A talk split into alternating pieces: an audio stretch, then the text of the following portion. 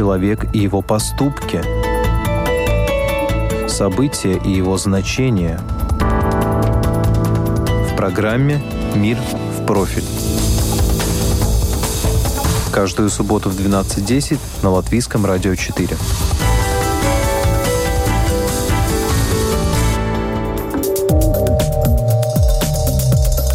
Во что спустя 70 лет вылились идеи солидарности, заложенные основателями Европейского Союза, и перед какими вызовами ЕС стоит сегодня. Этой теме посвящен очередной выпуск программы «Мир в профиль». Веду ее сегодня я, Яна Ермакова. В начале мая жители европейских стран отметили годовщину декларации Шумана – 70 лет назад министр иностранных дел Франции, в молодости подданный Германии, Роберт Шуман произнес историческую речь. Faisant depuis plus de 20 ans le champion d'une Europe unie, Европу не получится создать в один момент или на основании одного единственного плана. Она будет строиться на основе конкретных достижений, с которых начнется построение фактической солидарности. Объединение народов Европы требует ликвидации векового противостояния Франции и Германии. Этими словами Шуман огласил проект создания Европейского объединения угля и стали, который должен был консолидировать угледобывающую промышленность Франции и Западной Германии. План Шумана считается началом процесса создания Европейского Союза, но сам Роберт Шуман вошел в историю как один из отцов-основателей современной Европы. Каждый год в мае Европейский парламент, Еврокомиссия и Европейский совет открывают свои двери для широкой публики. Развлекательные и информативно-просветительские мероприятия организуются по всей Европе. Однако в этом году, ввиду пандемии коронавируса, европейские институты отметили годовщину онлайн-кампании Европейской солидарности и единства. В специальном пятиминутном ролике первые лица государств ЕС рассказали, в чем сегодня они видят цели и задачи Европейского Союза. Вот несколько мнений. Ангела Меркель, канцлер Германии. Германия будет председательствовать в Совете с июля. Наша цель, чтобы Европа справилась с пандемией, вышла из кризиса сильной, и Германия сыграет в этом свою роль. Эммануэль Макрон, президент Франции. Осмелиться, обновить, объединиться, думать и действовать во имя будущего. Вот европейский настрой, который нужен нам всем. Андрей Бабиш, премьер-министр Чехии. В эти непростые времена мы должны бороться за наше благополучие. И я уверен, что вместе мы справимся с этим на отлично. Виктор Орбан, премьер-министр Венгрии. Если не сейчас, то когда? Никогда ранее не было больше необходимости для сотрудничества европейских стран, чем сегодня. Кришьянис Каринш, премьер-министр Латвии. Тремя словами Европу можно описать так. Единый рынок, демократия, правовое регулирование. Джузеппе Конте, премьер-министр Италии. Роберт Шуман сказал, Европу не получится создать в один момент или на основании одного единственного плана. Чтобы преодолеть коронавирус, сегодня нам нужен такой же настрой. На словах все красиво, один за всех и все за одного. Но когда станут ясны истинные масштабы экономического кризиса, вызванного распространением коронавируса, ЕС столкнется с настоящей проверкой на прочность. А впрочем, как в том фильме, то, что нам мешает, то нам и поможет. Глава Еврокомиссии Урсула фон дер Ляйн подчеркнула, что пандемия коронавируса разрушительна, но имеет некоторые положительные аспекты. Она показывает, чему мы должны научиться – чтобы лучше подготовиться к подобным событиям, нам необходим гораздо более эффективный обмен медицинскими данными в ЕС и во всем мире. Кроме того, мы видим, насколько важно иметь функциональные системы здравоохранения, которые способны справиться с шоковыми ситуациями и кризисами вроде нынешнего, заявила немецкий политик, кстати, врач по образованию, отметив при этом, что за последние недели между странами ЕС наблюдается колоссальный рост солидарности, и именно на почве пандемии. the objective. Цель европейской солидарности является даже более актуальной, чем когда-либо ранее. Солидарность подвергалась испытаниям с начала кризиса, и тогда мы начали делиться и помогать друг другу. Это проявление солидарности де-факто.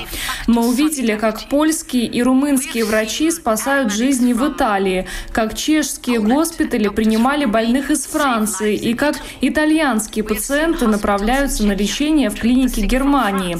Или, например, как Люксембург предоставляет медицинское оборудование медучреждениям Испании. Такая солидарность должна продолжаться. Победить вирус мы сможем только если возьмем на себя ответственность друг за друга. Золотые слова, но ранее та же самая Урсула фон дер Ляйен, глава Еврокомиссии, произнесла не менее проникновенную речь, в которой принесла от лица всей Европы извинения Италии, оставшейся в разгар эпидемии без поддержки Союза. Виной всему бюрократия.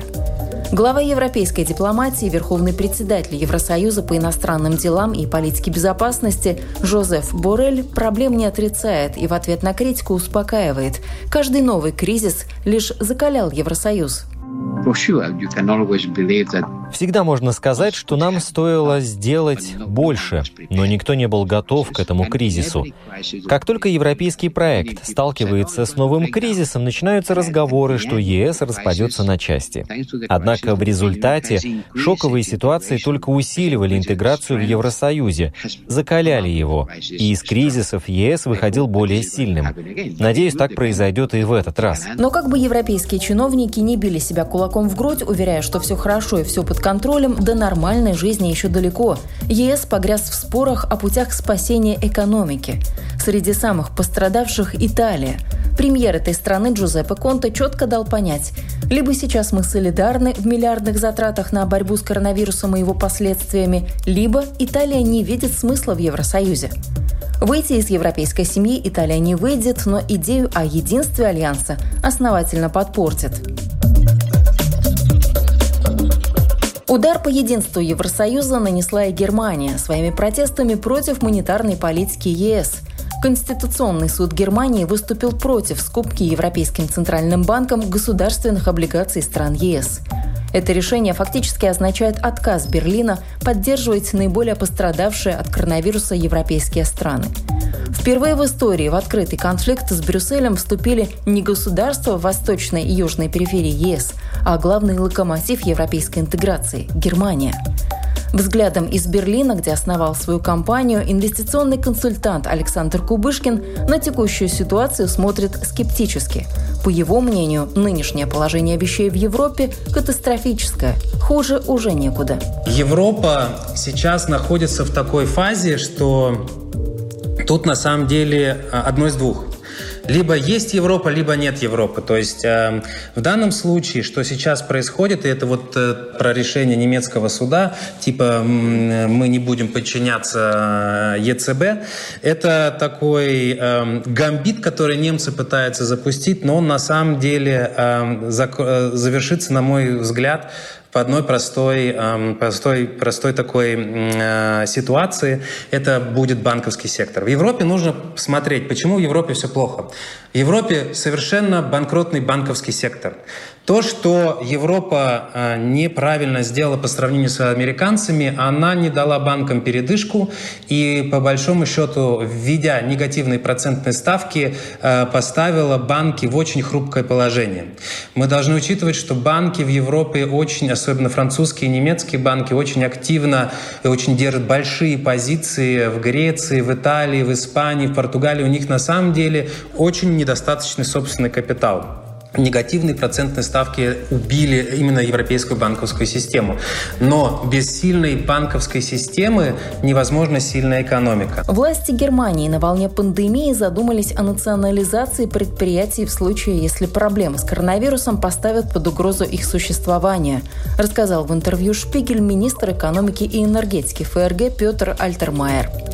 В капитал компании будут входить при необходимости, но именно это, по словам Кубышкина, станет лакмусовой бумажкой того, насколько успешно Европа сдаст экзамен на солидарность. Немцы в 2012 году очень активно, в принципе, запретили всей Европе национализировать банки. Это одна из причин, почему в Италии э, такая бедственная ситуация с банками, они все тоже банкротны, потому что их никак не рекапитализировать за счет вот государственных влияний.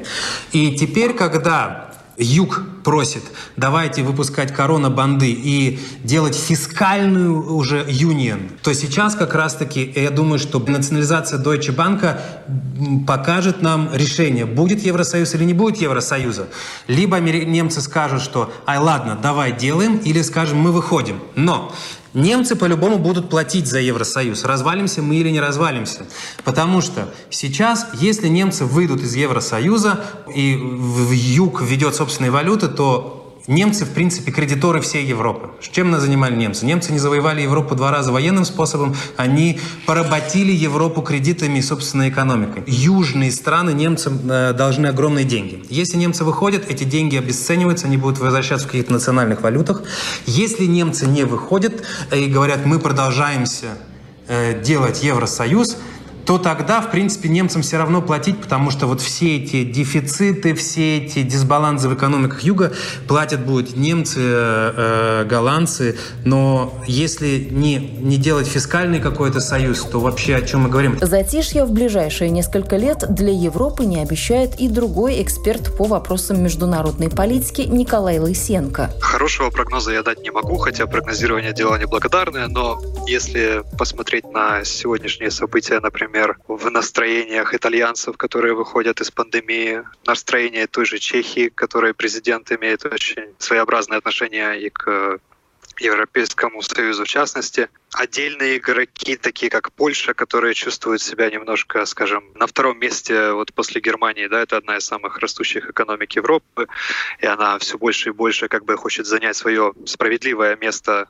но, скорее всего, этого сделать не получится, потому что Евросоюз движется двумя странами, Францией и Германией, и не все спокойно ни во Франции и ни в Германии. То есть мы сейчас выйдем из карантина, мы опять увидим протесты желтых жилетов, мы увидим огромную поляризацию в французском обществе. Мы не можем окончательно сказать, до какой степени Германия будет э, успешно выходить из этого кризиса. Возможный выход Италии из еврозоны. То есть это будет ну, довольно сложное время для Евросоюза в ближайшие перспективе. По мнению ряда экспертов, после завершения пандемии европейцы в принципе переосмыслят роль ЕС как гаранта единства и стабильности в регионе. Об этом, в частности, сказал в интервью «Капитал ТВ» экономист Михаил Хазин. Если говорить о проблемах Евросоюза, какое-то время эта ситуация балансировалась тем, что у Евросоюза был большой бюджет, которым можно было затыкать дырки. А теперь наступил кризис, и в рамках этого кризиса денег нет. А обязательства есть, причем, еще раз повторю, они на бумаге. Есть любой может подать в суд. Что касается Латвии, то после пандемии коронавируса ее место в ЕС, как и внешняя политика, вряд ли изменится. Такое мнение на днях выразил бывший глава МИД Латвии Янис Юрканс. Объясняет он это тем, что у Латвии в принципе нет собственной внешней политики. «Мы, в общем-то, подражаем или следуем подсказкам Евросоюза», — сказал он. В глобальном масштабе, по мнению дипломата, в результате пандемии, вероятнее всего, будет сдвиг в сторону всеобщего протекционизма. Глобализация сворачивается. Слово «протекционизм», я думаю, будет ключевым во многих экономиках, начиная с Германии, считает Юрканс. Громко о протекционизме в ЕС пока не говорят. Глава Еврокомиссии Урсула фон дер Ляйн продолжает настаивать на солидарности и общих ценностях. Если мы будем сотрудничать в разработке вакцины, если объединим наши усилия, чтобы восстановить экономику, если защитим планету в рамках программы по климату, только тогда добьемся солидарности. Она требует усилий и ложится на плечи каждого. Если наши усилия мы направим на благо граждан и во имя будущих поколений, значит Роберт Шуман пошел верным путем. Роберт Шуман was definitely right. Надо сказать, в этом году Европейский Союз отмечает не только 70-летие провозглашения Декларации Шумана. На 2020 пришлась и другая дата. 25 лет назад состоялось одно из важных расширений. В ЕС вступили Австрия, Финляндия и Швеция. А вот 2020 год впредь будут вспоминать как дату, когда Великобритания официально вышла из состава ЕС спустя 43 месяца непростых переговоров. Членство Великобритании в Евросоюзе продолжалось ровно 47 лет. О том, что от дружбы, сотрудничества, экономических интересов и солидарности можно устать, разрабатывая свой план, Шуман 70 лет назад и не подозревал. Вы слушали программу «Мир в профиль». Этот выпуск подготовила и провела я, Яна Ермакова.